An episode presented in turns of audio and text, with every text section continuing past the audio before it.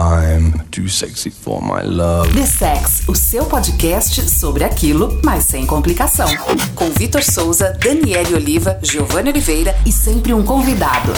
Sexualidade, I'm identidade, too sexy for my car. comportamento e atitude. The Sex.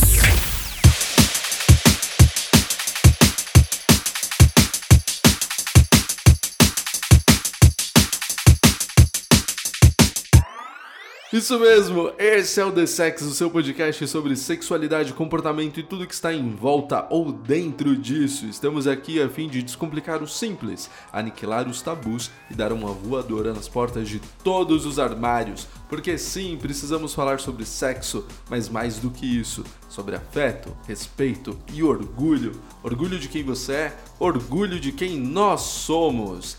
E hoje vamos ao nosso primeiro Sex News. Por quê? Porque nós separamos as principais notícias voltadas à sexualidade e comportamento e vamos aqui comentar com vocês quais foram as notícias de julho de 2019 voltado para esse universo. E hoje eu estou acompanhado com a nossa bancada fixa, sem convidados hoje, só quem é de casa. E aí, para começar, temos ela, Daniele Oliva. Tudo bem, Daniele? Tudo bom, Vitinho? Curtindo aí a sua noite de sexta? Sim, tomando um vinho, tranquila, plena e com muitas notícias estranhas. Todas muito estranhas. Além da Daniela, está comigo o Giovanni Oliveira, ele que é o nosso sexólogo e psicólogo aqui do The Sex. Tudo bem, Giovanni? Olá, tudo bem? Preparado também para comentar todas essas notícias que eu adoraria que pelo menos 60% delas nem tivessem existido. Prontíssimo, muita coisa aconteceu e muita coisa precisa ser dita. Daniele, Oi. vamos então às manchetes dessa primeira edição do Sex News. Preparada? Esse momento é meu! Então vamos lá, Daniele, vamos às notícias.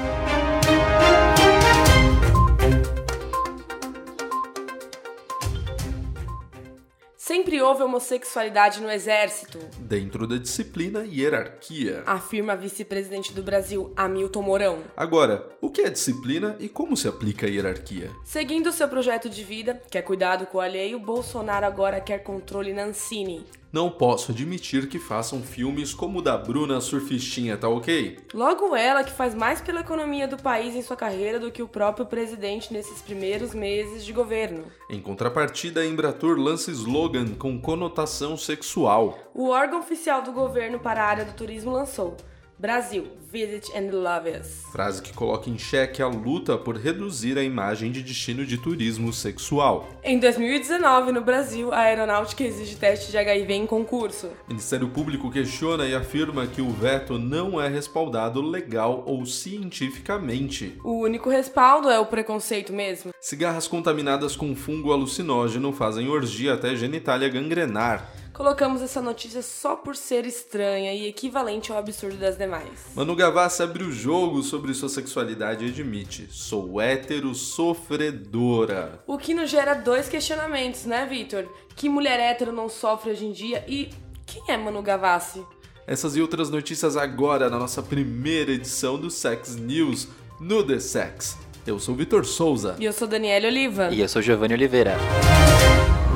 The Sex. Vamos começar então com essa fala do vice-presidente do Brasil, Hamilton Mourão, que lá em entrevista no programa do Bial ele falou que sempre houve homossexualidade no exército, que não é uma novidade. Afinal, há homossexualidade no exército, há homossexualidade na marinha, na aeronáutica, na sociedade como um todo. Não Na existe um medicina. órgão na, na medicina, não existe um órgão onde nós todos homossexuais vamos trabalhar. Né? Estamos em todos os lugares. O sim Então, de bicha é real.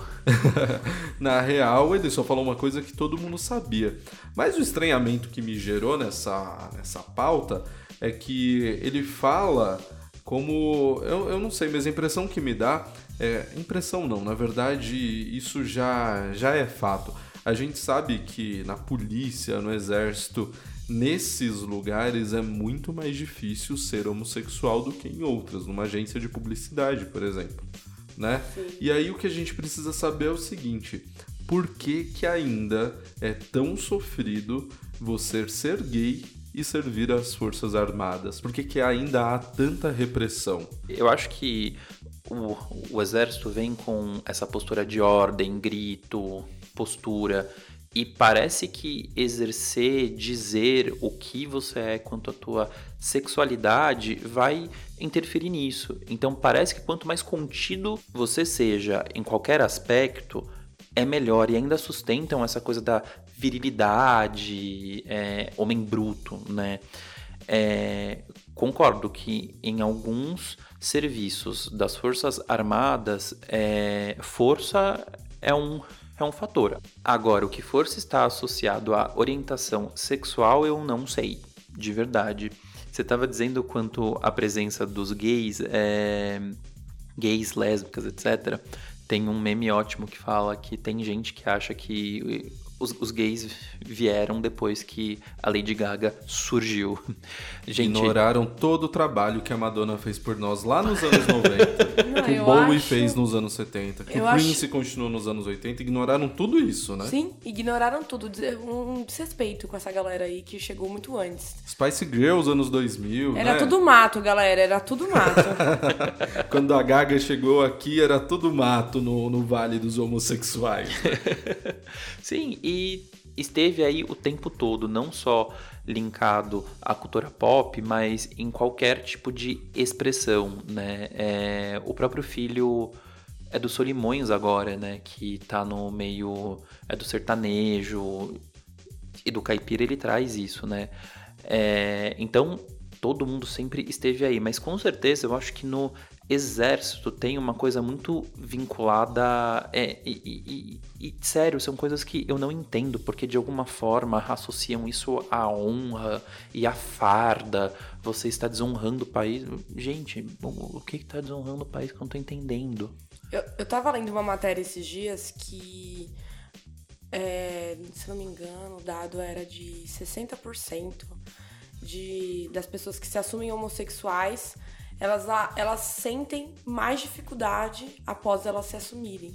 Então, ao meu ver, a gente evoluiu sim, isso não, não dá para negar, eu sou muito positiva nesse sentido, mas ainda tá muito velado em outros espaços ainda é muito presente em outros espaços. Então eu acho que em um espaço de uma agência de publicidade, por exemplo, é muito mais tranquilo você falar, você olhar, porque você ser, né? Você, você ser, ser quem você é, na verdade. Exato. Primeiro porque as pessoas elas têm que seguir tendências para que elas façam sentido. Então, as agências elas vão estudar mais, elas vão seguir o que tá rolando, né? A tendência agora é é, a gente já falou isso também em outros, mas a tendência agora é apoiar a causa, é fazer isso, é fazer aquilo. Mas tem uma outra coisa, né? Dentro da própria empresa, você tem um quadro de funcionários diversos, isso é bom para o próprio negócio, porque a sua empresa ela vai ter é, um número plural de vozes. É, trabalhando para a sua marca, para o seu produto, que faz com que a sua marca, seu produto também possa ser é, mais competitivo. Ah, porque ah, tá. se eu tenho um grupo de, de funcionários plural que está dentro de uma sociedade plural, a chance da minha comunicação chegar é muito maior. Exato. Né? E tem outro detalhe: é, a gente está falando sobre atuação profissional, sobre campo profissional. Acho que para todo LGBTQIA, é sempre uma pauta. Uhum. Né? É, ninguém chega numa empresa e fala: Nossa, por exemplo, nossa Dani, você é hétero, como que é isso para você? Uhum. Como que foi para seus pais quando eles souberam que você é hétero? E, e, como que as pessoas, quem é, quem é a mulher, quem é o homem? Sim. Tipo, você vira pauta. Esses dias a gente tava conversando sobre isso de como às vezes dá preguiça ter que sempre falar disso em todos os lugares. Uhum. Sei lá, eu vou no barbeiro, ele pergunta como tá minha namorada, às vezes eu não quero falar nada, tipo, ai, não, tá bem. Como se isso. Ah, no sentido, porque senão vai virar toda uma fala e eu só quero fazer a barba, eu só quero aproveitar aquela toalha quente, eu não quero contar toda uma história que eu já tô cansado de contar e é sempre. Ah, é, é cansa. Cansa. De certa forma, em alguns momentos cansa, em alguns momentos você só quer. E, e olha que louco, né? Em alguns momentos você só quer curtir o momento mesmo. Só que isso entra como impeditivo e você tem que falar tudo e dar seu texto tudo de novo. Às vezes cansa. Em algumas áreas profissionais acho que é muito mais complicado, porque como a gente estava falando aqui, exige né, a figura de pro, pros homens, né, a figura de, de macho, de força, de não sei o quê, como se, se ele fosse gay ele não eh, faz dele menos ah, apto pra vaga de, de soldado, Ou por como exemplo. se fosse mudar alguma coisa. É, e tipo, tá, faz parte da pessoa também, né? Exatamente, e, e eu acho que independente da área, é bom a gente tentar se livrar desses estereótipos, porque Sim. algumas vezes acontece de um, um homem, ele eh, se assume gay e aí as pessoas acham que estão elogiando, dizendo, nossa, mas você nem parece. É, Nossa, é, quanto que eu já ouvi isso na vida. O Então- Vitor é campeão nisso. Sempre, sempre. Eu acho que eu vou ouvir isso pro resto da vida. Sim. Então cobram algum tipo de função, expressão, e na verdade as pessoas se expressam do jeito como elas bem entenderem. Uma Como elas performance, são, né? né? Tipo, ah, você é do exército, vai chegar cantando RuPaul, fazendo Uplands. You are com uma, Everything. é, com uma peruca loira e maquiagem, falando, bicha, vamos lá. Teve uma vez, Estereótipo. nossa, é que você me puxou um negócio que me lembrou de, de, de uma fala que tive uma vez. Teve uma vez que eu recebi por DM no Instagram, quando eu dava aula, é, nossa, deve ser muito legal ter aula com você, né? Você é gay, não sei o que. Eu falei, é sim, eu começo todas as minhas aulas é, andando em catwalk, que é o som de Beyoncé, abrindo o leque, curtindo lá com os meus alunos até ir ao ponto. Porque, tipo, a pessoa te coloca num, num lugar que. Uma calma, expectativa. né? Tipo, calma. E que eu acho que isso vem alimentado, porque se a gente para pra pensar expressões que novelas trazem de gays, é sempre o gay entretenimento, né? É o gay que é que faz rir e que faz é, performance e que sempre é cômico. Então o gay, ou ele sofre porque ele tá reprimido, ele não se assume, ou, Ou ele ele, tá é um polo. entretenimento. Ele não é uma pessoa, ele não é múltiplo, ele não é denso, ele não é um personagem com profundidade, é sempre a mesma coisa. Vocês sabem que eu lembrei de um depoimento que eu li é, no Facebook uma vez de um cara que ele fez publicidade gay e aí ele falou que quando ele entrou no curso todo mundo disse nossa só vai ter gay na sua sala tinha ele mais dois em uma Nossa. sala de 40 Eu na Casper. depois que ele foi entrar para uma para uma agência, nossa, só vai ter gay. Tinha ele e mais um, né? Ele escuta homens que vão em alguma festa e falam, nossa, só tinha viado. Tinham três casais de gays. Alguém vê uma novela e fala, nossa, só tem gay. É um papel. Então, na Quando verdade. é um casal, então, é- nossa, porque a Globo agora só tem casal gay. Então, na Tem gay verdade. até na malhação, então, não sei o quê. então, na verdade, não é que só tem, ou se só tivesse também, não sei. Mas é a tá presença. A presença incomoda, né? A presença incomoda e a gente tem que afirmar, né? Representatividade é importante. Tanto que nessa notícia da, da, da fala do nosso vice president. Bom, do vice-presidente do Brasil, né? É. Nosso, o meu não é, tá, Anjo? Você não me representa. Mas é do Brasil, essa pátria a qual nós estamos aqui, entendeu? O A gente queria estar ali no Uruguai, Hamilton. talvez, mas bom, é o que tem aí pra gente, né? Nessa fala dele, eu vi alguns tweets de é, pessoas dizendo. Orientação pouco me importa, ele fazendo bem, o trabalho dele, eu não tô nem aí, eu acho que é uma pura mentira. A pessoa, na verdade, não quer saber, não quer ouvir sobre isso, e quer que a pessoa fique calada. Então, se alguém fala alguma coisa, se um cara vai é, falar de uma mina que ele pegou usando a patente, inclusive, tá tudo bem, tá tudo normal. Mas se um homem gay, uma mulher lésbica fala sobre a vida dela, não- eu não quero saber da sua vida. Quero saber do seu trabalho. Exato. Continue dentro do vale É, e só trabalhe. o que eu ia complementar, até do começo que eu tava falando sobre a, a, a notícia, é que eu acho que nos outros lugares, por mais que hoje a gente já tenha muito mais discussão na área de publicidade, comunicação no geral, é, nas outras áreas ainda é um tabu. Um advogado, nunca esqueço, momento meu e do Vitor, Que a gente foi. Sim. Cara, Que assim. pessoa maravilhosa. que pessoa. A gente cara, teve um momento- Que aula.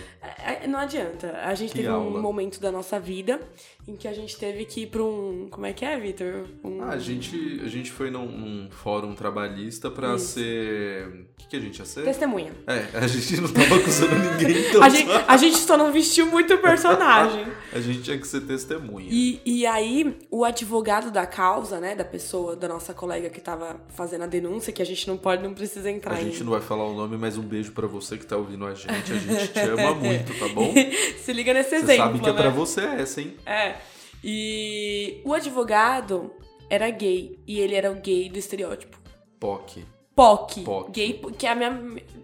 É, errado falar que é a minha preferida? Não, sei. Não sei. Porque, sinceramente, eu não sei. Mas eu vou, eu vou explicar por que que é a minha preferida. Porque eu acho que é vamos tão explicar difícil. o que é POC. É, vamos explicar o que é POC O também que, que é POC, galera. gente? Ah, POC é As gays gay afeminadas, afeminada, a galera solta, que, olha- a galera que põe a cara no sol. A gente que deve, acho que é vale- deve muito pra essa galera, meu. Muito. E que acho que vale dizer que o nome POC foi, re, é, foi ressignificado. Que porque antes POC, POC, né? era uma ofensa, né? Sim, da e bichinha agora POC virou, POC, que era o barulho do virou sal. uma coisa incrível Nossa. agora.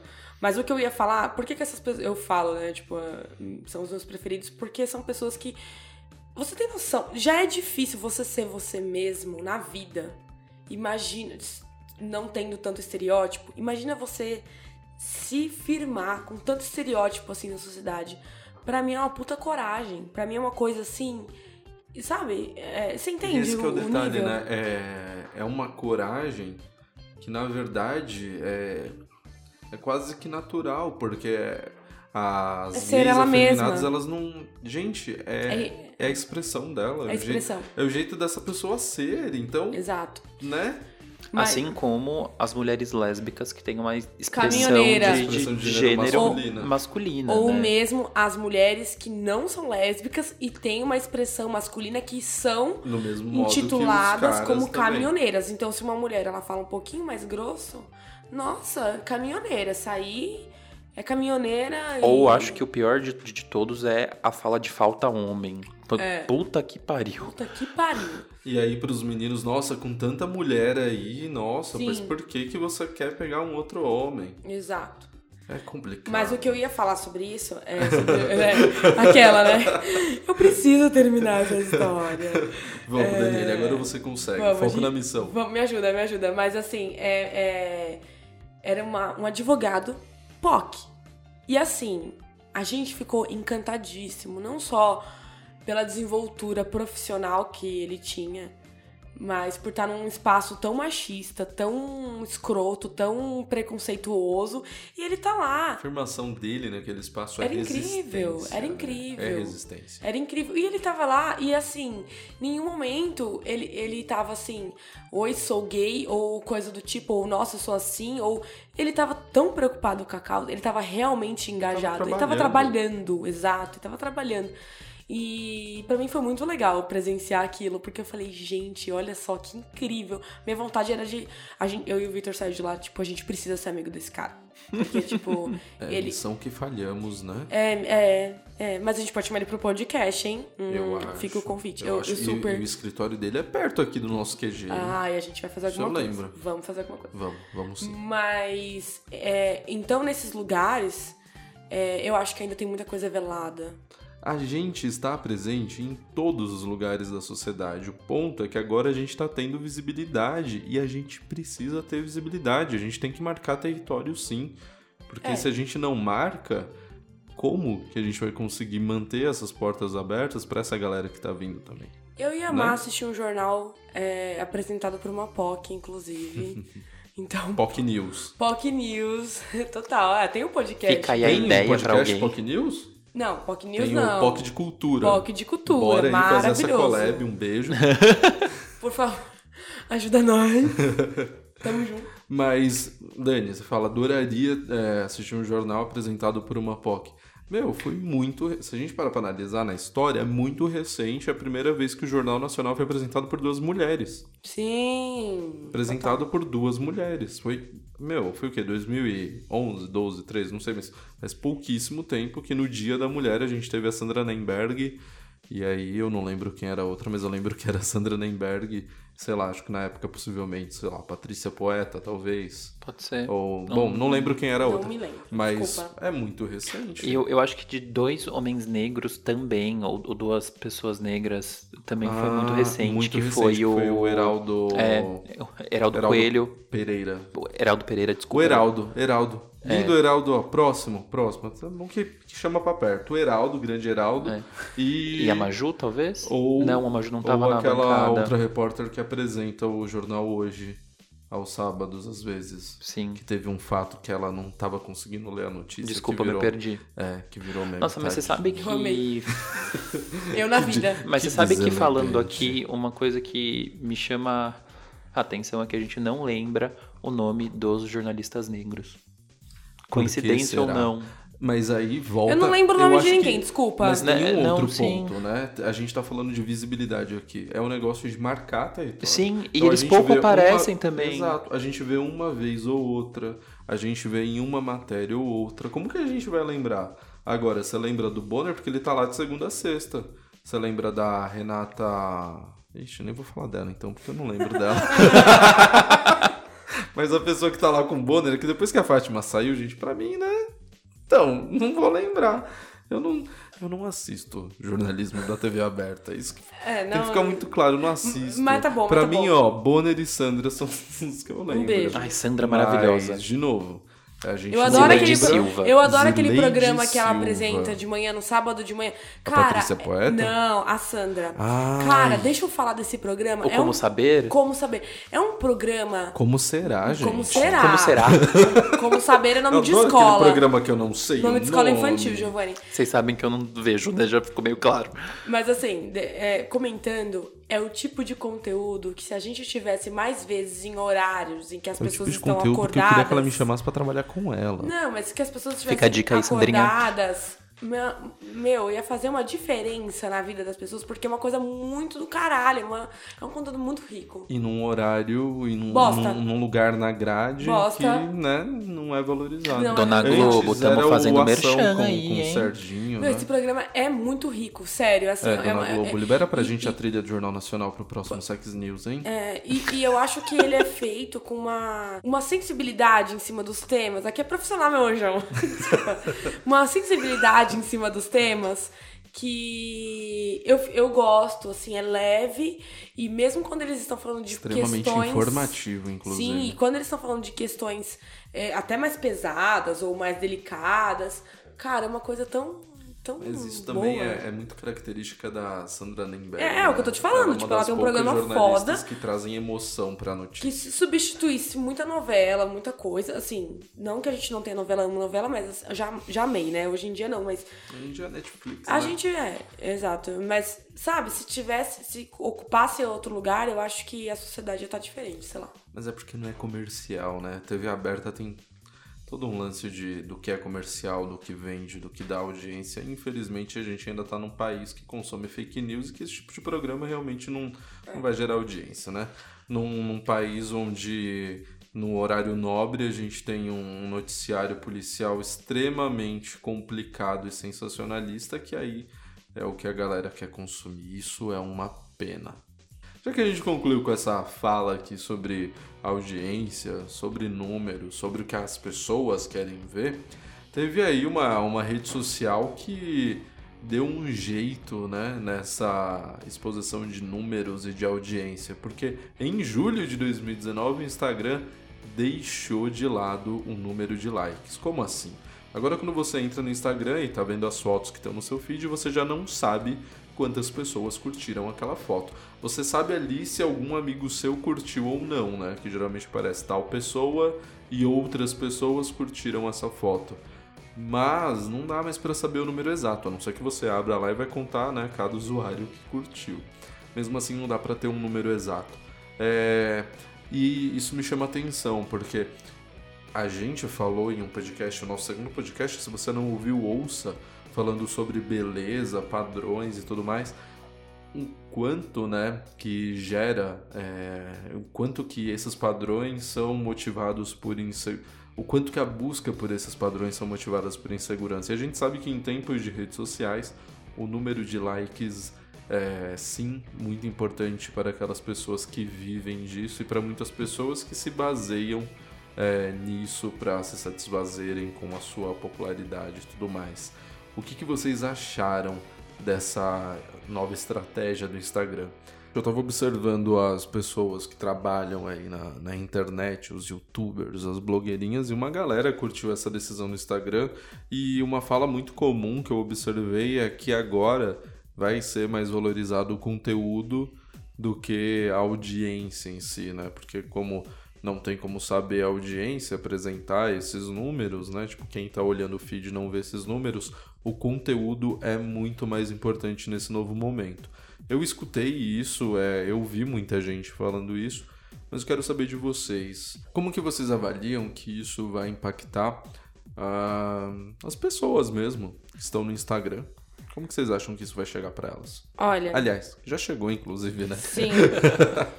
Eu acho que, sinceramente, é, eu não tenho uma opinião totalmente formada. Mas sobre isso que você falou de ah, e agora vai importar mais o conteúdo, sinceramente, eu acho eu, que eu não vai fazer discordo. diferença é, nenhuma. Porque as pessoas precisam entregar os números, porque né? Pra... sempre, Sim. se o conteúdo fosse fazer diferença, já teria feito muito antes do que os likes.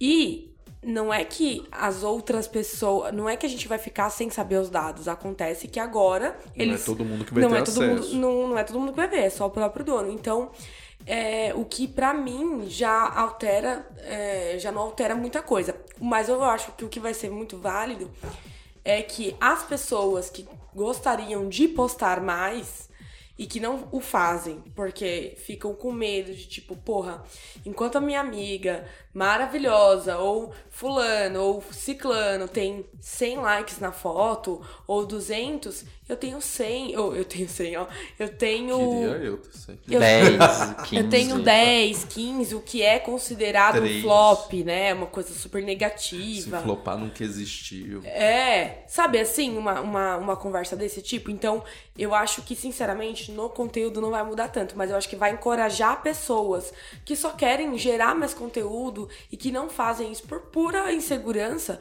Do vão ter mais isso, vão ter mais coragem.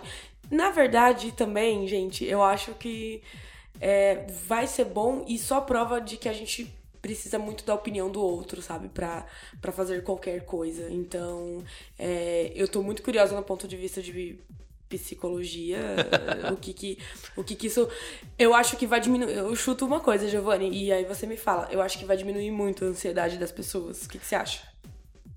Eu acho que mais ou menos porque o a pessoa que posta a foto ela ainda vai ter acesso a isso, mas sabe que eu fico pensando é, eu vejo isso no consultório o tempo todo, como as redes sociais hoje em dia influenciam muito e, e, e como as coisas são por micro sinais que não tão claros. Então, curtiu uma foto, é, fulano pôs um emoji tal, um emoji tal. É, então eu quero ver como que isso vai influenciar em relacionamento, porque eu realmente espero que não tenham pessoas que passem a postar o número de, de likes que teve, né? É, e tem uma coisa que eu vejo muito que, nossa, fulano curtiu a sua foto, hein? Fulano só curte a sua foto. É, espero que as pessoas não passem a pedir prints para ver quem tá curtindo a foto do outro. Eu tenho certeza que isso vai acontecer, Giovanni. É, eu, eu, eu acho que constantemente a gente tem as que pensar. As pessoas são loucas.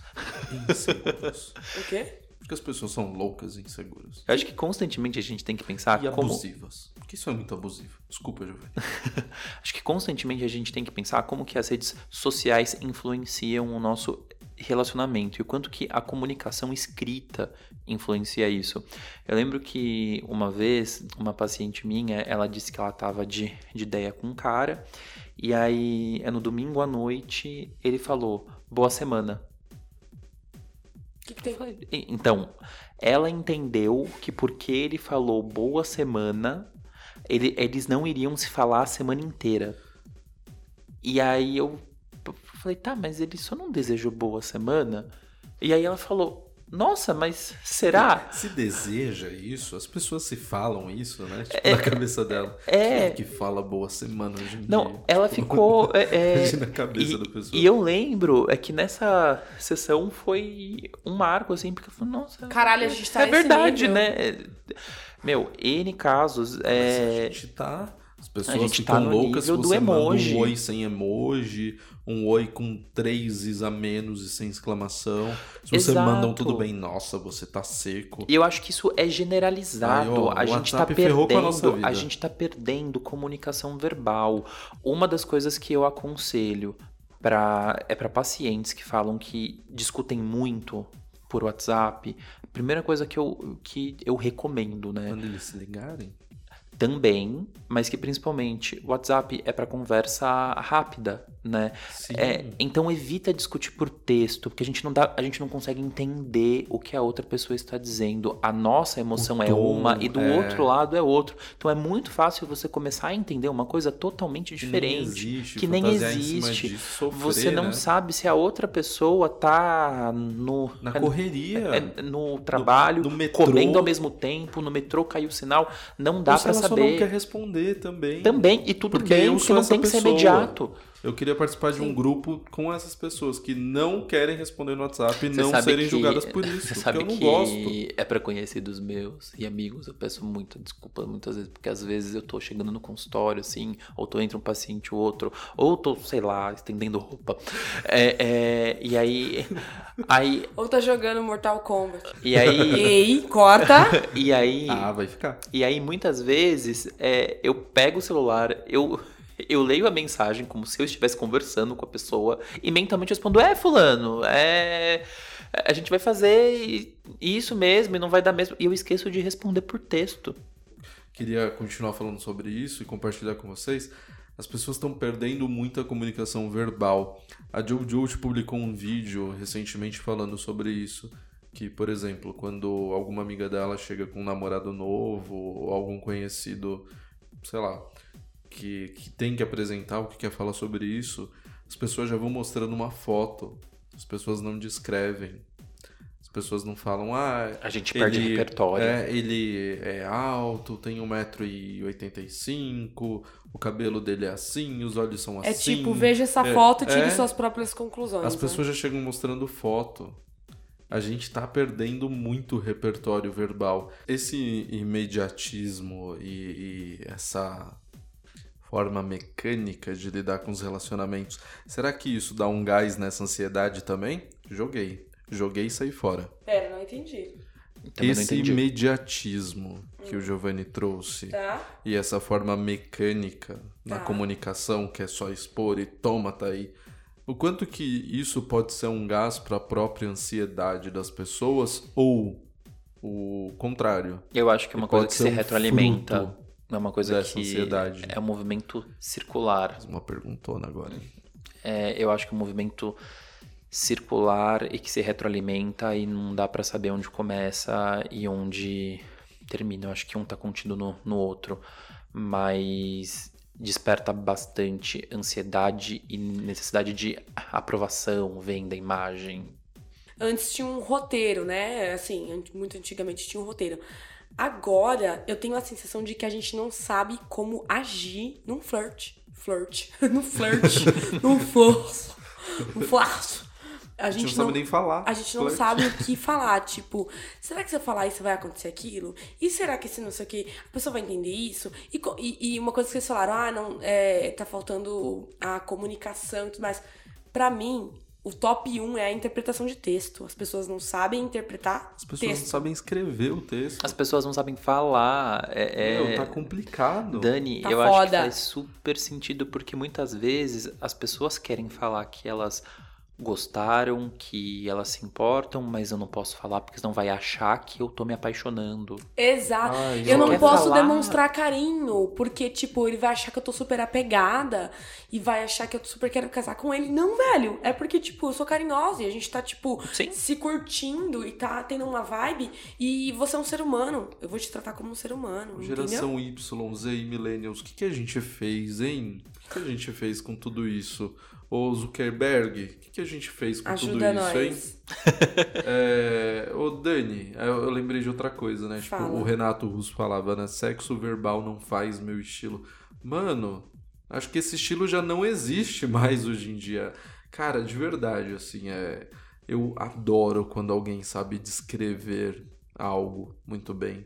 Que sabe escrever. Sabe pegar aquele texto que tem um parágrafo inteiro descritivo. Que tem as sensações, que tem a Introdução, temperatura, que tem as meio, cores, fim. que tem o sentimento. Cara, eu já, Eu eu já, adoro texto eu já acho legal quando o cara sabe escrever e não erra o português. Eu já fico. Sabe, sabe que que sabe escrever Mentira. exceção, né, velho? Não vamos entrar no- nos pormenores de tipo educação. Mas e mais, os É. porquês, Não, quatro. E, e até o lance de, tipo, a limitação daquela pessoa e tudo mais. Mas eu acho que, no geral, o problema geral é de que tá ficando cada vez mais, assim, preguiçoso. Todo mundo, é, de, até de fazer questão de falar, sabe? De tipo, não, eu faço questão de que eu me faça ser entendido. Sim. Não tem isso. E até mesmo pra reforçar só, acho que nudes pode até ajudar muitas vezes. Tem gente que curte, vai, mas eu acho que é pensar como isso é feito e talvez como isso deixa é, uma relação, uma conquista mecânica. Vamos seguir então aqui com as notícias. Ah, só lembrando, enquanto a gente segue aqui com as notícias, agora em quase, eh, sei lá quantos minutos de podcast, sabe que a gente não falou até agora? A gente falou sobre o Instagram, mas vale a gente ressaltar. Sigam a gente no Instagram e no Twitter, arroba DSexoOficial, D de dado, D de Dani, D de desejo e D de Dorgas. Dedo no cu e gritaria. Isso, The Sex Oficial. Siga-nos no Instagram e no Twitter, The Sex Oficial. Outra coisa, se você está ouvindo a gente aqui no Apple Podcasts ou no Spotify, onde você está, nos siga também para você receber o nosso feed assim que sair um novo episódio. Se você não seguir a gente, você não saberá. Então você tem duas formas aí de se atualizar sobre o conteúdo do The Sex. Primeiro, siga a gente no Twitter e no Instagram e também siga a gente aqui no Apple Podcast e Spotify, beleza? Continue nos seguindo para você receber na íntegra em primeira mão o nosso conteúdo, arroba Oficial. Lembrando que você também tem que participar dos nossos quadros, hein? Queremos as suas perguntas e dúvidas sobre sexo, sexualidade, tudo que envolve esse universo. E você também pode participar dos quadros, inclusive do nosso glorioso e já consagrado aqui em três episódios, o Sai do Armário. A gente quer que você saia do armário também aqui no The Sex. Mande a sua confissão, mande a sua história e a gente vai ler aqui no ar. Voltando para as notícias então, vamos lá. Próxima notícia que eu quero comentar com vocês aqui, que a gente destacou na manchete, é que o, o presidente é, Bolsonaro ele não admite que a Ancine ah, apoie produções como a da Bruna Surfistinha, por exemplo. Ele não quer que a Ancine apoie e financie produções como Bruna Surfistinha. Cara, ele tem um negócio com controle. Vocês lembram que no começo do ano, acho que lá pelo em meados de abril, teve a questão lá com a campanha publicitária do Banco do Brasil, que falava de diversidade sexual e ele vetou. Ele tem uma coisa com controle, com família.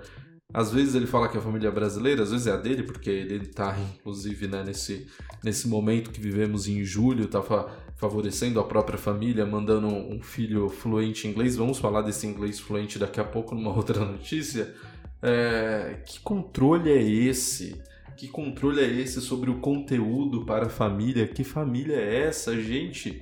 Sexo todo mundo vai fazer e é inclusive a nossa função aqui do The Sex, o nosso objetivo, a nossa meta, a nossa missão é falar sobre isso. A gente tem que falar, a gente tem que produzir esse tipo de conteúdo, a gente tem que se conhecer. Qual é o problema dele? Que controle é esse? Giovanni, que controle é esse? Explica aí pra gente. Eu acho que para começar vale a gente mencionar que essa é a fala do, do presidente que enquanto deputado possuía imóvel em Brasília, utilizava o apartamento funcional para dizer que usava para comer gente. Mas aí ele acha que tá tudo Né? bem essa fala, né? É, do ponto de vista so- sobre o que ele está falando sobre a Ancine, eu acho que a cultura está aí para questionar e para também re- representar todo tipo é de comunicação, e eu acho que o papel da arte é esse, é mostrar, contextualizar, porque prostituição tá aí, todo mundo fala sobre, vários homens utilizam esse serviço também, e uma vida de uma garota de programa foi retratada. É, ela não é menos que a gente por isso. Não é? Dani, o que, que, você acha desse momento que a gente vive no Brasil que cada vez mais, infelizmente, parece que a gente voltou ali para os anos 70, onde a censura ela era muito forte. Que situação é essa medonha que a gente está vivendo em 2019? Como a gente chegou nesse ponto de novo? Parece que a gente está sendo cobaia de um sei lá, de um evento, de então, então implementando um estilo, né, um jeito único de pensar, de ser e que é impossível a gente tornar para aquilo, né? É impossível a gente voltar todo mundo a pensar a mesma coisa ou ser uniforme. As pessoas as coisas evoluíram muito. E a sensação que eu tenho é, esse cara tá tipo, vocês vão ter que assistir as mesmas coisas que eu, vocês vão ter que pensar como eu, vocês vão ter que ser A gente não eu. quer ver só a biografia é... do Edir Macedo, Exato. meu querido. Tudo tem que ser comunicado. Não, fora que eu vejo que se a gente faz uma análise histórica disso, todo governo autoritário é, elege a sexualidade como bode expiatório, expiatório de tudo. E eu acho que isso até fala sobre por que a gente tá aqui. Fale mais sobre então, isso, por favor, Giovanni. A gente passa a culpar o comportamento, o sexo, as expressões como se elas fossem a causa de toda desgraça e de todo mal. Né? É, essa é uma produção cinematográfica, artística que empregou pessoas, arrecadou Temos impostos. Os números aqui. É, diga lá, acho importante. É, ó, foram mais de 400 empregos, diretos e indiretos. 2.176.999 espectadores no cinema. Isso para um filme nacional, Sim. a gente sabe que é um número considerável foram mais de 20 milhões, 38.362 e 43 reais de renda total e mais de 10 milhões gerados em impostos diretos e indiretos. Aí indiretos entra aí pipoca, bebida, guloseimas, estacionamento, todo todo o custo que a pessoa Exato. tem para ir lá no pra cinema, para até consumir esse o cinema.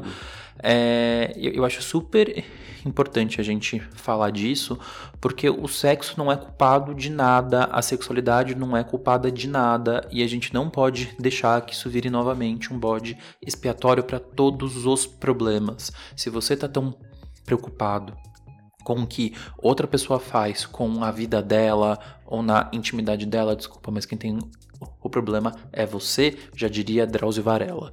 E a gente tem um ponto aqui que tem que ficar muito marcado, né? A gente sabe que os profissionais da área falam isso e nós, como espectadores, a gente também é, sente isso. A gente vive um dos melhores momentos da produção audiovisual no Brasil, onde está tendo muita produção que vai além de comédia. Que vale muito a pena. Né? Que vai além de comédia, tipo, vários outros é, estilos, vários outros tipos de filme que vai além da comédia, que era só o que era produzido né, de produção nacional com grande bilheteria uhum. até então. A gente está vivendo um, um, período muito bom para quem produz, mas também para nós que somos espectadores. A gente está tendo é, mais opções aí de consumo do cinema nacional. É um grande retrocesso se isso realmente acontecer, se a Ancine realmente começar a ser aparelhada ainda mais aparelhada pelo Estado e ter esse controle de sensor mesmo, a gente vai voltar a ter uma idade das trevas para a produção audiovisual e isso, nós como sociedade, e de verdade, é um ponto que a gente tem que começar a marcar aqui. Independente de partido, independente de ideologia, a gente está falando de conquistas sociais, conquista como sociedade brasileira. Se a gente deixar isso acontecer, é um grande retrocesso que de verdade levarão mais décadas para a gente voltar a subir, né? Ter um movimento de progresso nessa área. Tá muito complicado. E outra coisa, a cultura, a arte tem papel de, de contestar, tem, tem papel de. É de questionar mesmo. E aí a cultura perde um status de ministério. de ministério e a Ancine sai da Secretaria Especial de Cultura para ir para Casa Civil Casa Civil trata de articulação política. Olha só. Né? Olha que momento. E né? veja bem, o presidente fala sobre ativismo. uh, E o que, e o que é isso? Ex- exato. Né? Esse é um movimento ativista do lado dele. Né? A gente tem que lembrar que ali nos anos 20, é, nos anos 20, é, o cinema era uma das principais mídias no mundo, né? E a gente tem que lembrar isso, e não com, com um tom assim de terror, mas se a gente lembrar a publicidade é, ariana, a, a publicidade nazista era exposta no cinema. Então, se, é, a Ancine ir para a pasta da, da Casa Civil, que é uma pasta de articulação política, o quanto que isso é estratégia. Parece que a gente está voltando para esse ponto da história. E que complicado. Eu acho que tem um, um ponto que ele fala com todas as letras, que a Ancine está com verbas públicas. Na verdade, essa verba vem do audiovisual, empresas como as de telefonia, é, então é um dinheiro gerido pelo Estado, mas ele não vem de arrecadação de impostos, né? E tem uma análise maior que hoje a gente tem uma lei que é muito boa, que os canais pagos eles têm uma cota de produção nacional para passar.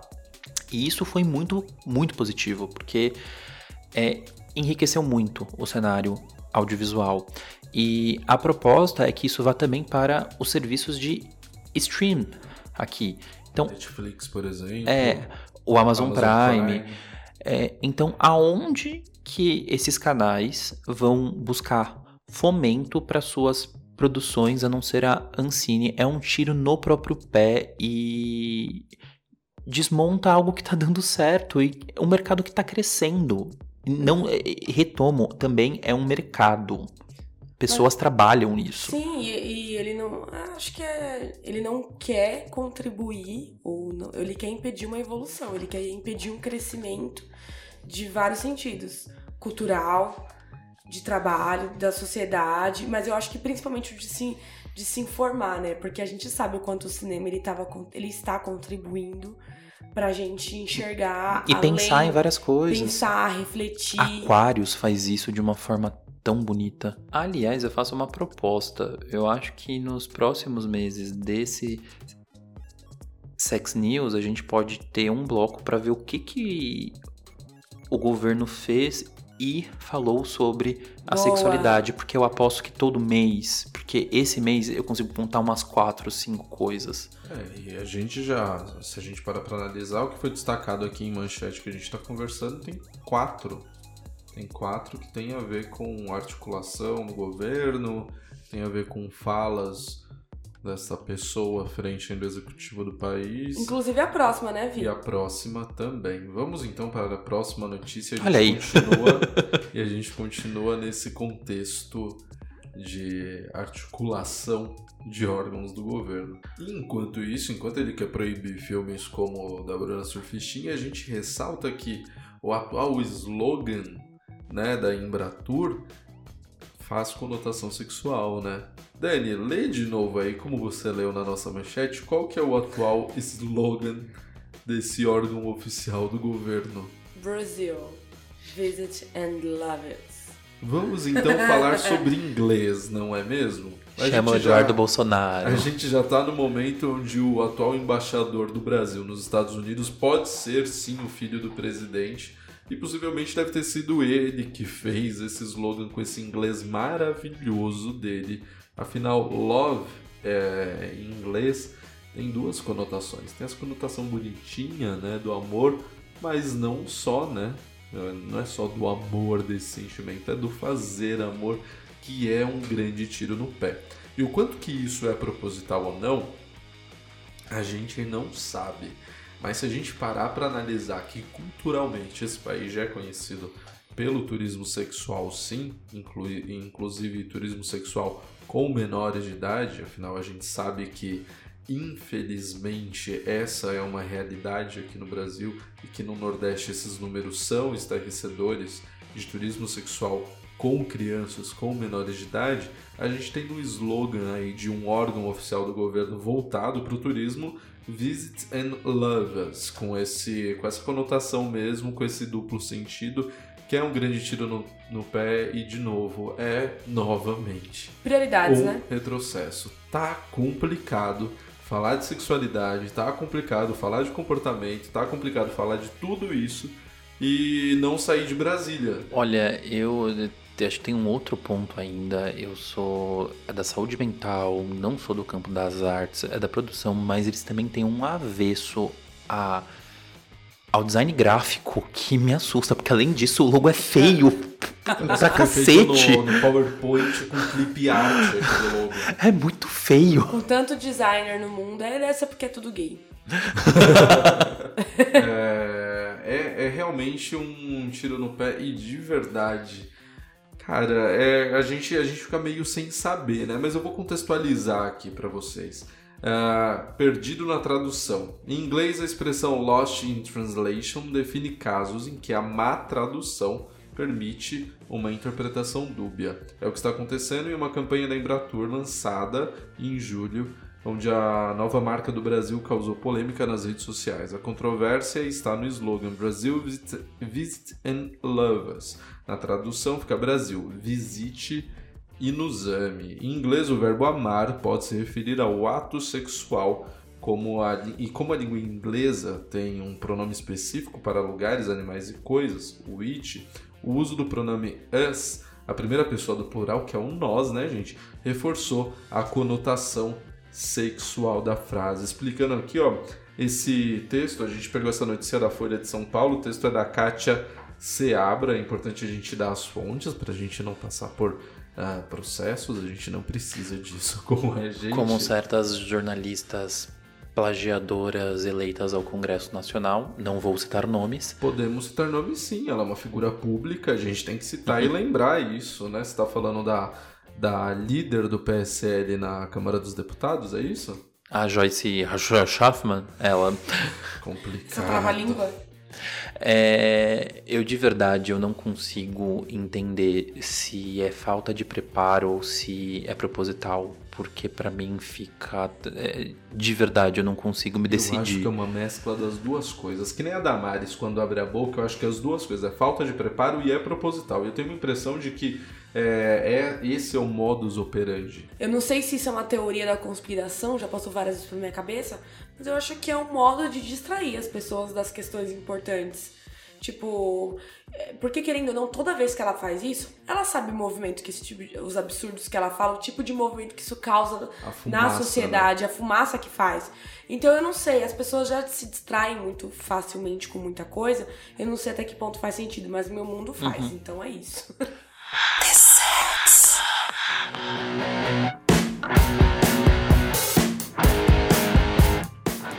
Sexualidade, identidade, comportamento e atitude. E hoje, informação também e comentários sobre todas essas notícias relacionadas à sexualidade e a comportamento que nós vivemos em julho.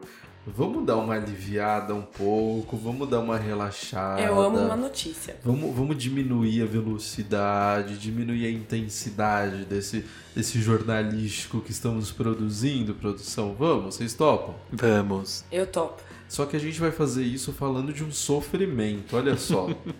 Porque tem pessoas sofrendo por serem hétero. Aliás, eu já vou perguntar pra Dani aqui, a manchete é a seguinte. Sou hétero sofredora, esclarece Manu Gavassi sobre sexualidade.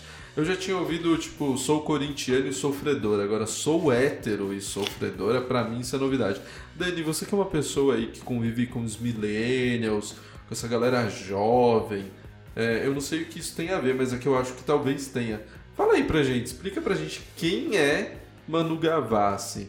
Olha, até onde eu sei, segundo héteros, segundo as minhas fontes héteros, é, Manu Gavassi era uma cantora. Era? Que Não, canta mais, pera. Manu Gavassi? Na- Manu Gavassi era uma, é uma atriz que Ah. virou uma. que tentou virar uma cantora. Aí entrou na Fazenda ou não? Participou da Fazenda? Eu acho que ainda não. Big Brother. Mas eu acho que tipo. depois dessa declaração ela tá. ela pode. Ela tá apta.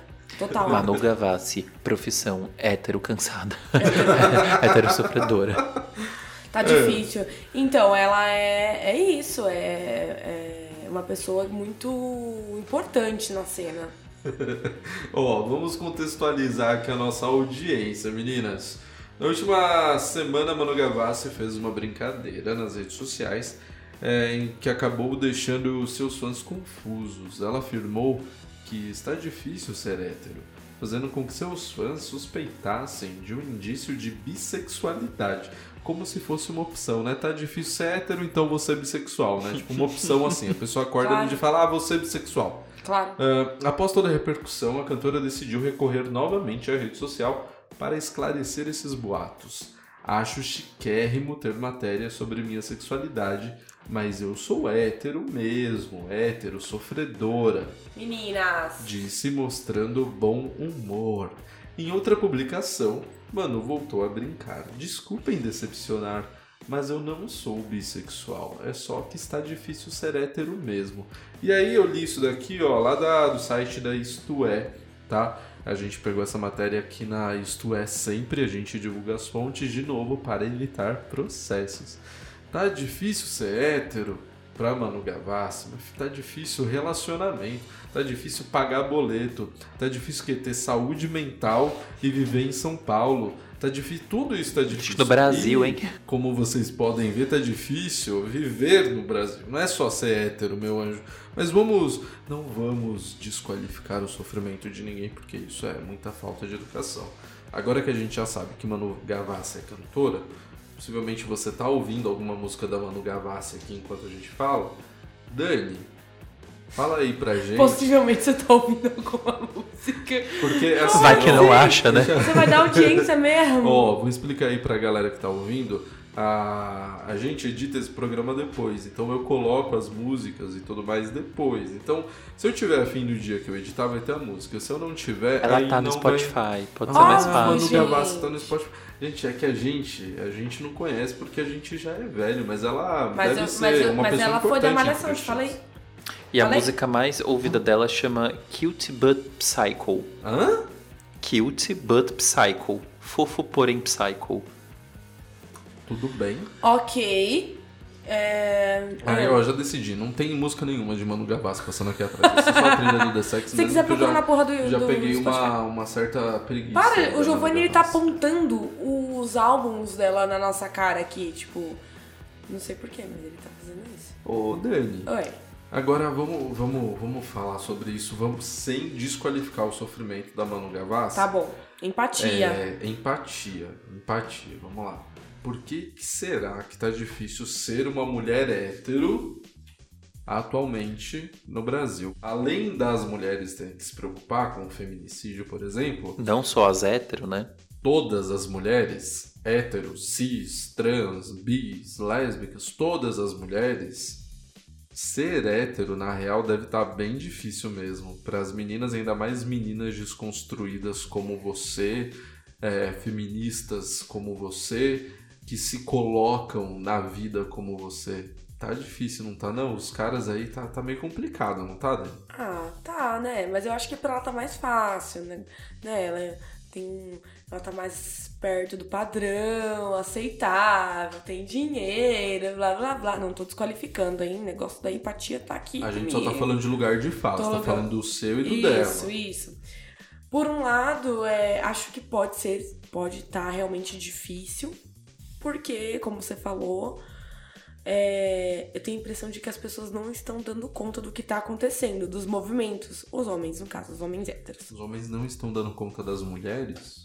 É, em parte, sim. É, não, não, não, não tá conseguindo sustentar o que tá vindo aí. Seguir o ritmo. Seguir o ritmo. Então, a gente tá se desconstruindo, a gente tá se descobrindo, a gente tá Se descobrindo o nosso unindo. se unindo, descobrindo um poder. Cara, a coisa que eu mais gosto é, tipo, hoje em dia encontrar a mulherada no banheiro, que eu nunca vi na vida. A gente, te gera uma amizade só porque a gente tá ali fazendo uma coisa.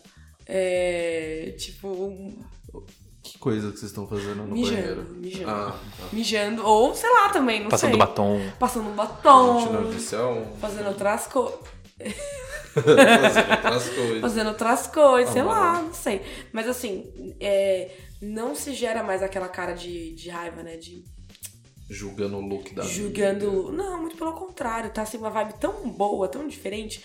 Então eu acho que até todo mundo entender o movimento, principalmente os homens, e é, dar conta de uma mulher que dá conta de si, sabe? De que não precisa dele, de que trabalha, de que às vezes é, tem mais estudo que ele, ou que ganha mais do que ele, tá difícil. Se for por esse lado que a Manu tá, tá sentindo dificuldade, pra mim faz sentido. E aí não é só ela, né? Não, não. Tem uma galera aí. Tem as mulheres solteiras aí, acho que é a maioria, hétero, tem, tá tendo uma dificuldade de encontrar parceiro, de mesmo casual. E, e tem muito é, fake macho desconstruído, que sei lá, no, no Tinder, no Cupid, ele parece ser uma coisa, mas aí chega lá na real e vocês tomam uma breja, ele começa a falar e aí você pensa, putz, podia ter ficado em casa assistindo Desperate Housewives. Total, total. É, na verdade, é uma nova raça, né? É quase uma nova. é um O, novo o tipo. homem evoluiu É. e evoluiu para esse. Não é que ele evoluiu o Isso. pensamento, ele evoluiu a estratégia É um, só. é um novo tipo de homem, né? É o, é o esquer... A gente fala esquerdo Esquerdomacho. Isso. Então, é, que tá lá pra falar o que você quer ouvir. E aí, o que você quer ouvir, antigamente era uma coisa. Era. Agora é outra. Então, essa galera tá se posicionando desse jeito. Eu vou falar o que eu quero, o que eu sei que ela quer ouvir.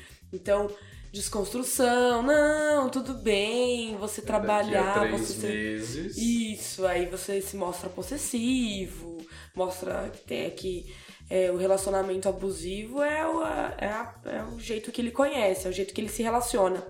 Então, sim, tem muito e não é pouco, viu, Vitor? Não é. Só quero adiantar uma coisa.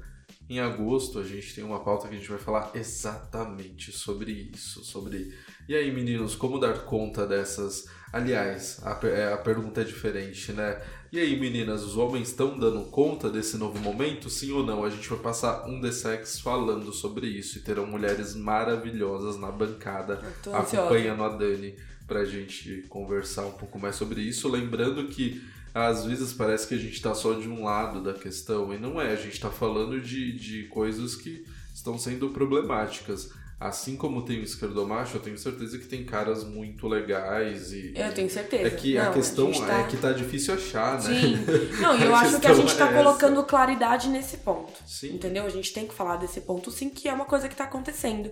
E eu acho que até tudo se ajeitar, se é que, que isso vai acontecer. Não, eu, eu sou É que é otimista. importante falar, Dani, porque assim, tem uma galera que fala, ah, vocês estão batendo muito nos homens héteros, vocês estão. Que, como Será que era isso que Manu queria oprimindo trazer? Será que era isso que Manu queria trazer? Tipo, esse, esse lado hétero de que tá sendo difícil porque tem muita crítica? É, eu vejo isso também no próprio consultório, mas de mulheres próximas a mim, né? Colegas minhas, conhecidas minhas, De todas as idades, né? e de todas as Todas idades, idades. sim. Desde a menina lá de, de 16 até a senhora de 60 e poucos.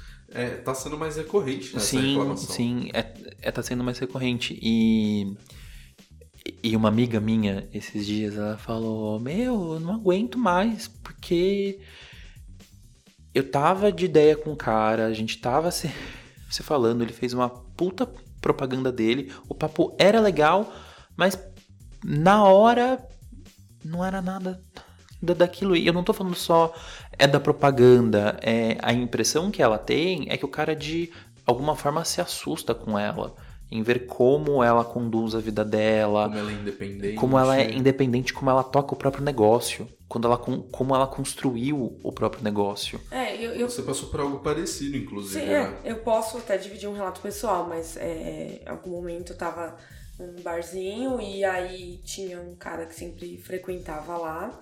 E uma vez a gente tava flirt... um, um dia X a gente começou a flertar, porque a gente, na verdade, a gente sempre ficava um olhando pro outro e tal. Mas em um dia a magia aconteceu. É, aí é, tava rolando, tava legal, tava um papo bacana, tava tudo acontecendo.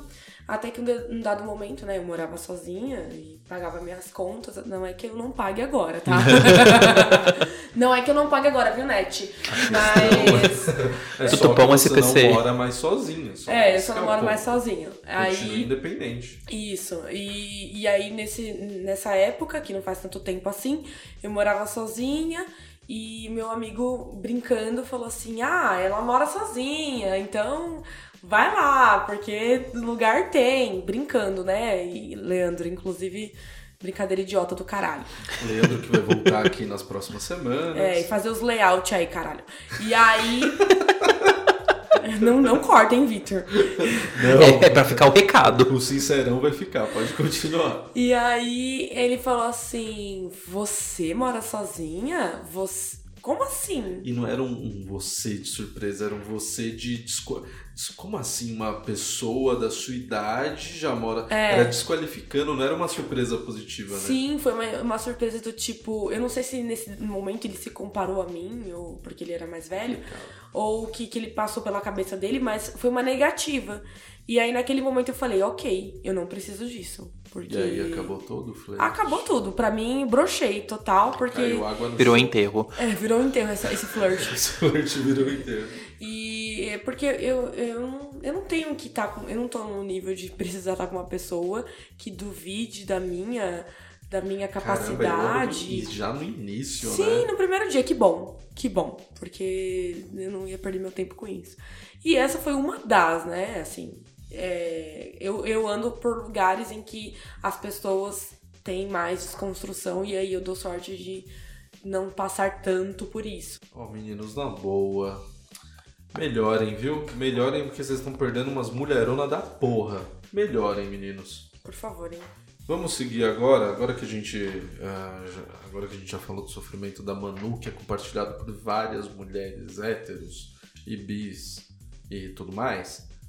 Vamos voltar para um, pra uma notícia agora menos divertida. Aliás, não que a Nada outra divertida. divertida. Mas assim, olha, de novo, não é perseguição. A gente só tá dando aqui o que está acontecendo, né? Porque daqui a pouco isso daqui pode ir para um canto onde a gente vai ter que se explicar e não sei o que, e vão falar que a gente tá batendo só de um lado. A gente não tá batendo só de um lado, a gente só tá falando o que tá acontecendo. Olha só. Aeronáutica exige teste de HIV em concurso e é questionada pelo Ministério Público Federal. E que bom que foi questionada, né? O procurador da República afirma que o veto não tem respaldo legal ou científico e que o único fundamento é apenas o preconceito. O Ministério Público Federal em Rondônia enviou uma recomendação à base aérea da FAB em Porto Velho para que não exija teste de HIV dos candidatos participantes de um processo seletivo. Em março, a FAB pu- publicou aviso de convocação para selecionar oficiais temporários em várias profissões de ensino superior. O processo que prevê o preenchimento de algumas centenas de vagas em todo o país exige o cumprimento da- ó, das instruções técnicas das inspeções de saúde da aeronáutica, a WICA 160-6 de 2016. O MPF quer a exclusão do item 16 do ICA, o qual determina que o exame de HIV é obrigatório e que, em caso de resultado positivo, o candidato será considerado incapaz para o fim a que se destina. Lembrando que a nossa fonte aqui dessa notícia também é a Folha de São Paulo. Giovanni, vamos lá, vamos para esse momento telecurso que será necessário Eu em amo. inúmeros momentos. Eu sei que você já respondeu isso algumas vezes na sua vida e que e desculpa, mas eu acredito que você vai responder isso inúmeras vezes ainda. Sim. De verdade, mas vamos lá. Antes de eu perguntar sobre essa é, possível incapacidade, vamos pro início. O que é HIV? O que é AIDS? Perfeito. É, Qual é a diferença desses Tá. dois termos, mas não só dos dois termos? Qual é a diferença da aplicação na vida da pessoa?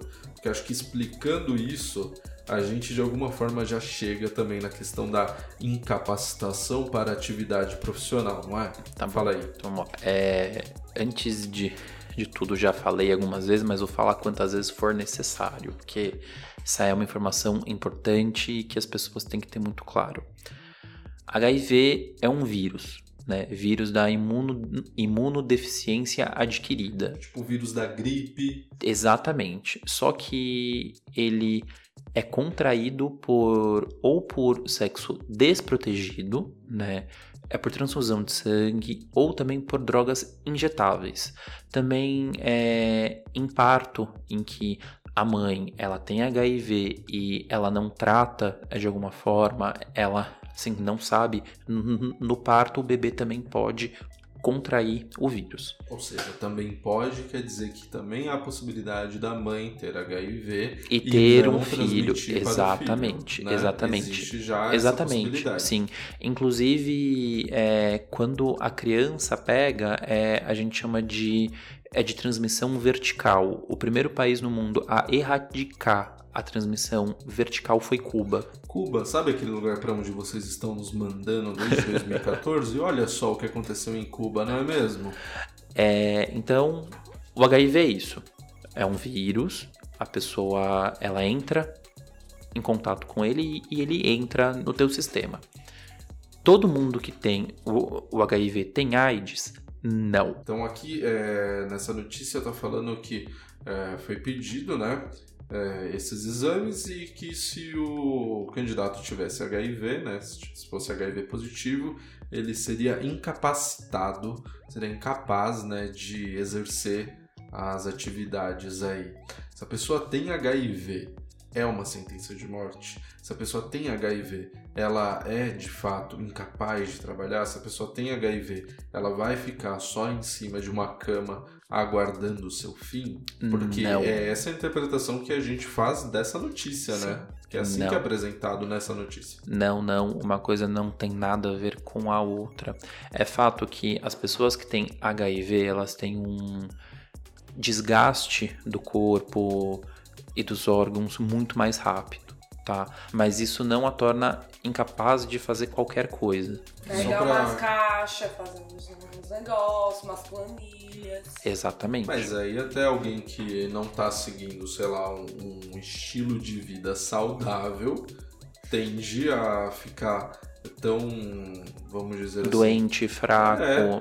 exatamente. Não, não é? E de verdade, é, eu trabalho com é, a população que tem o HIV e AIDS, é, e muitos deles são mais saudáveis, talvez até que eu. Então tem aí um, um cuidado médico com o vírus que é um acompanhamento, né?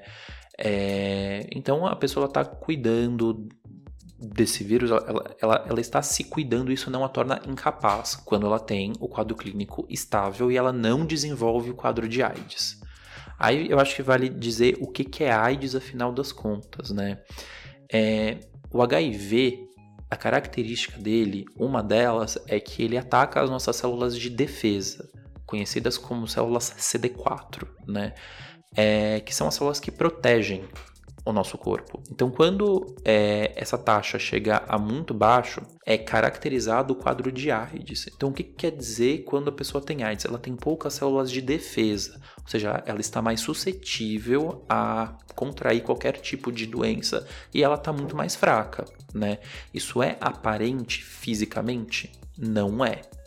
É, você acredita que, de certa forma, e o Ministério Público marcou é, essa fala de que o único fundamento destacado acerca da discriminação contra candidatos soropositivos é o preconceito em razão do vírus, pois nada justifica moral ou juridicamente a exclusão sumária desses candidatos. Concordo. É, Inclusive, tem uma lei de que em exames admissionais não se pode pedir exame anti-HIV.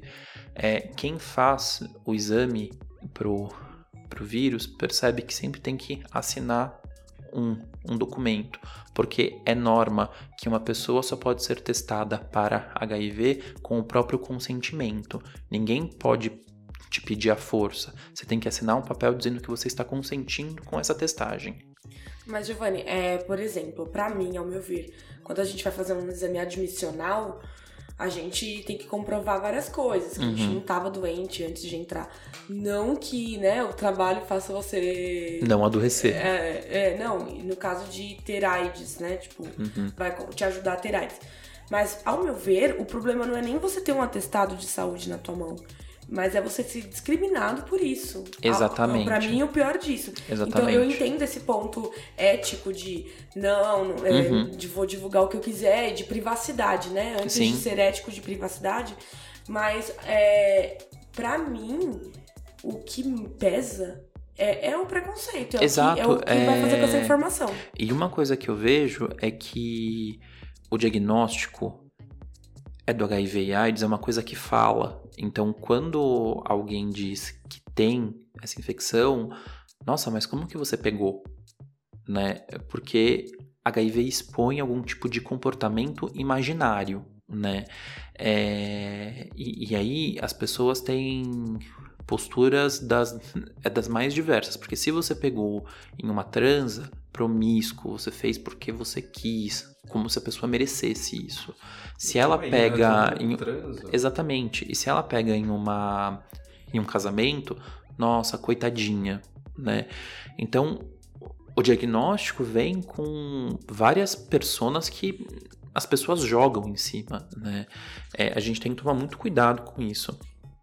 Mas é, eu quero deixar claro que uma pessoa que tem HIV, ela não é incapaz para isso, porque uma coisa que me chocou vendo essa manchete, bom, a manchete por si só me chocou.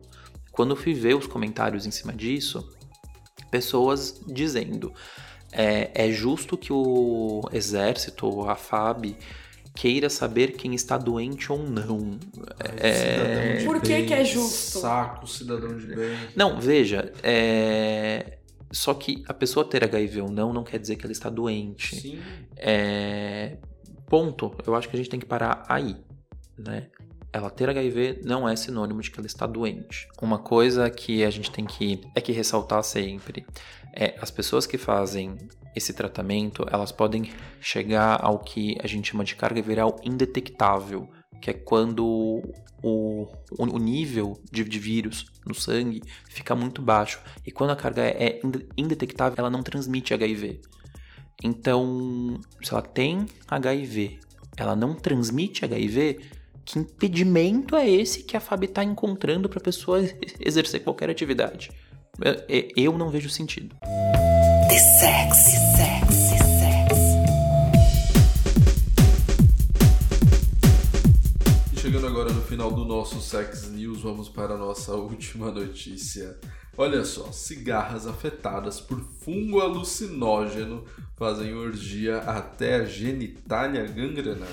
Substâncias responsáveis por comportamento são parecidas com as presentes em cogumelos alucinógenos, dizem os especialistas. A nossa fonte aqui é a revista Galileu. Os especialistas já sabiam que cigarras atingidas pelo fungo Massospora cicadina têm comportamento peculiares, como participar de orgias, mesmo depois de seus genitais gangrenarem e caírem do corpo. Mas um estudo recente revelou quais substâncias são responsáveis pela mudança de atitude do inseto, anfetaminas e alucinógenos, como os encontrados em alguns cogumelos. De acordo com os pesquisadores, o fungo faz com que as cigarras percam seus membros e o comportamento se instale. Os machos tentam acasalar com tudo o que encontram, assim como alguns homens héteros na balada. De novo, vamos falar que a gente tá batendo no homem hétero. Tá bom, vou falar só da cigarra nesse momento. embora, eh, embora o fungo tenha consumido seus genitais. Gente, de verdade, eu tô com muito medo desse fungo chegar em outros lugares. Cara, eu, não também. vocês. Eu, eu na hora que eu tava lendo, Vitor, na hora que eu medo. tava lendo a notícia, eu falei assim: será que vão me julgar se eu mostrar que eu estou com medo dessa porra evoluir nos seres. Eu tô fudida, cara. Tá todo O mundo medo fudido. do apocalipse zumbi já mudou. do apocalipse Caguei zu- pro apocalipse zumbi. Cara, é real. Gente, Apocalipse é genital. terror. Da- é o apocalipse genital. De acordo com os pesquisadores, o fungo faz com que as cigarras percam seus membros e comportamento se instale. Os machos tentam acasalar com tudo que encontram pela frente. Embora o fungo tenha consumido seus genitais e extremidades, Apesar do estado físico debilitado das cigarras infectadas, elas continuam vagando livremente, contaminando as fêmeas com a doença. Aí, Dani reclama do, do, do macho hétero, mas olha, cigarra hétero lá macho é muito pior. Mesmo sem o genital, sai infectando geral. Isso rimou sem querer. Elas são apenas. Aí, olha só, olha a continuação. Elas são apenas zumbis, no sentido de que o fungo está no controle de seus corpos, disse Matthew Ray é, Kayson, um dos autores do estudo, em um comunicado.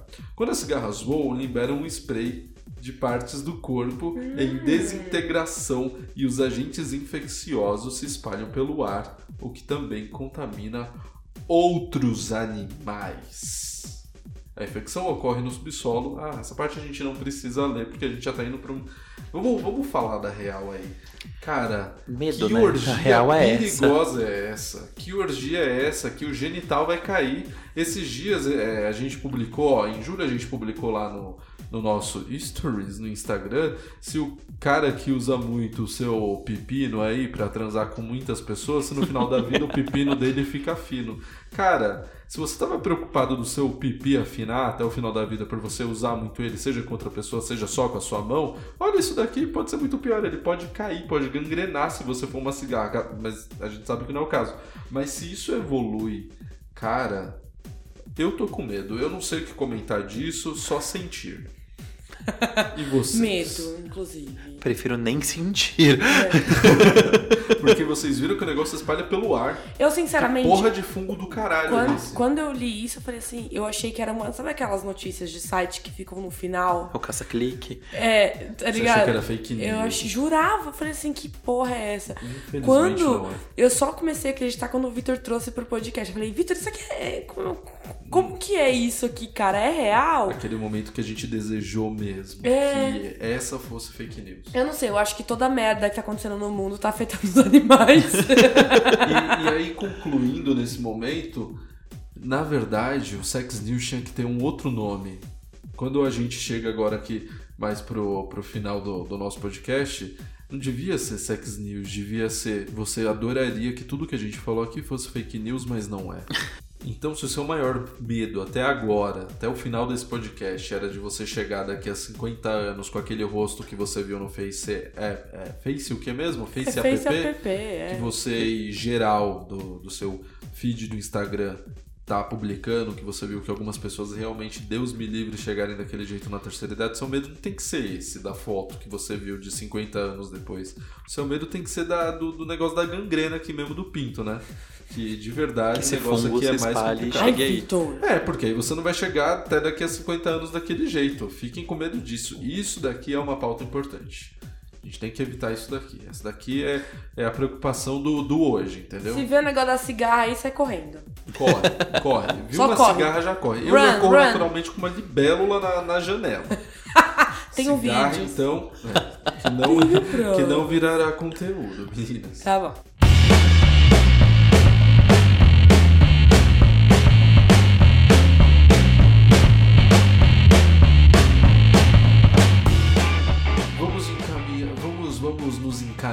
Então para as nossas dicas finais, que eu sei que muitos de vocês aguardam só esse momento para saber o que eu ouvi no final do podcast, não é? Eu Cada um aqui preparamos, preparamos nossas dicas, vamos preparar a dica, o tchauzinho, um beijo, chama para a próxima, vamos lá. Quem quer começar? Quem começa? Daniele, começa você, Eu começo. É... Mais um podcast e muito obrigada a todos que nos ouviram. E a minha dica é: em tempos de resistência, em que a gente tá falando tanto de liberdade e liberdade de expressão, liberdade sexual, de viver a sua sexualidade, eu indico a MC Tá, que é uma mulher incrível. É uma fanqueira muito diferente de tudo que vocês já viram. Sério. Se recuperando da pauta rock da, Tô- da aí, semana, eu é ouvi isso? rock a semana inteira, agora eu preciso rebolar minha jaca. É, mas assim, falando sério, procurem mesmo o som dessa mulher, é diferente. É, é- ela, ela se coloca como funkeira, né? MC tá. Mas ela. O trabalho dela é o tipo de trabalho que só pra, só sentindo, só assistindo, pra vocês entenderem a, a peculiaridade desse trabalho. Então, assim, Qual música? Qual música deve citar? Putz, qual música? Qual música a gente Eu escolhe na tenho edição? uma- Ou você tem uma favorita? Fala aí. Tem, tem, tem um clipe que é muito incrível, que tem uma história muito boa, que é o Valente. Ela tinha pouco tempo pra fazer um clipe pra, e pouco dinheiro. E o clipe inteiro tem uma única cena e é muito expressivo. Só vejam e procurem. MC Tá Valente. Bota o dedo pro alto e deixa os pés na raiz. No asfalto ou na favela, quem não quer ser feliz? Encontrar pote de ouro no fim do arco-íris. Beber sabedoria, se encontrar pra ser livre. Liberta tua mente pra ela não desandar. Cada luz. Giovanni, a dica de hoje, o que que você quer que as pessoas ouçam no final desse podcast? Fala aí. Primeiramente, muito obrigado para todo mundo. Dani e Vitor também. É, mais uma semana. Esse é Até, até a próxima. E nas últimas semanas eu assisti o musical da, da Elsa, que foi maravilhoso. E várias atrizes, elas cantam, né? Não, ela é Todas minha! elas- todas elas Sim. são maravilhosas. E a que eu mais amei foi Verônica Bonfim, maravilhosa, e a música Asa de Luz é incrível, é muito linda. A Cristal também, mas a Verônica Bonfim me pegou de um jeito muito foda. Então eu recomendo para que todos ouçam Verônica Bonfim, Asa de Luz. Cada mão com sua ausência e ar. Cada muro com seu vão.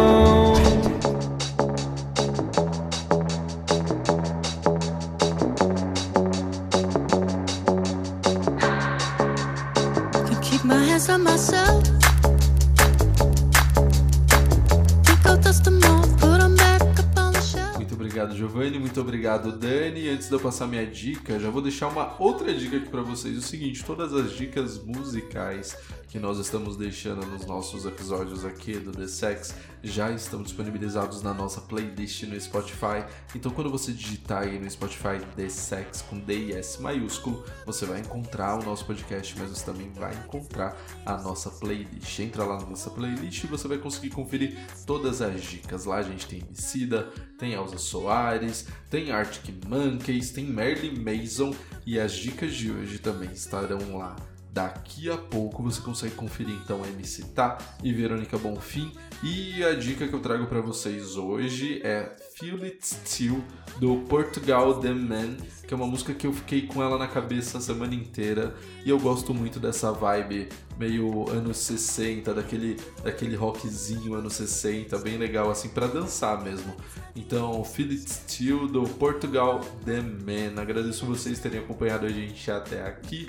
Sigam-nos no Instagram e no Twitter como arroba TheSexOficial. Siga-nos aqui também no Apple Podcast e Spotify. E vai lá, confere também a nossa playlist. Obrigado por terem ficado até aqui. Até semana que vem.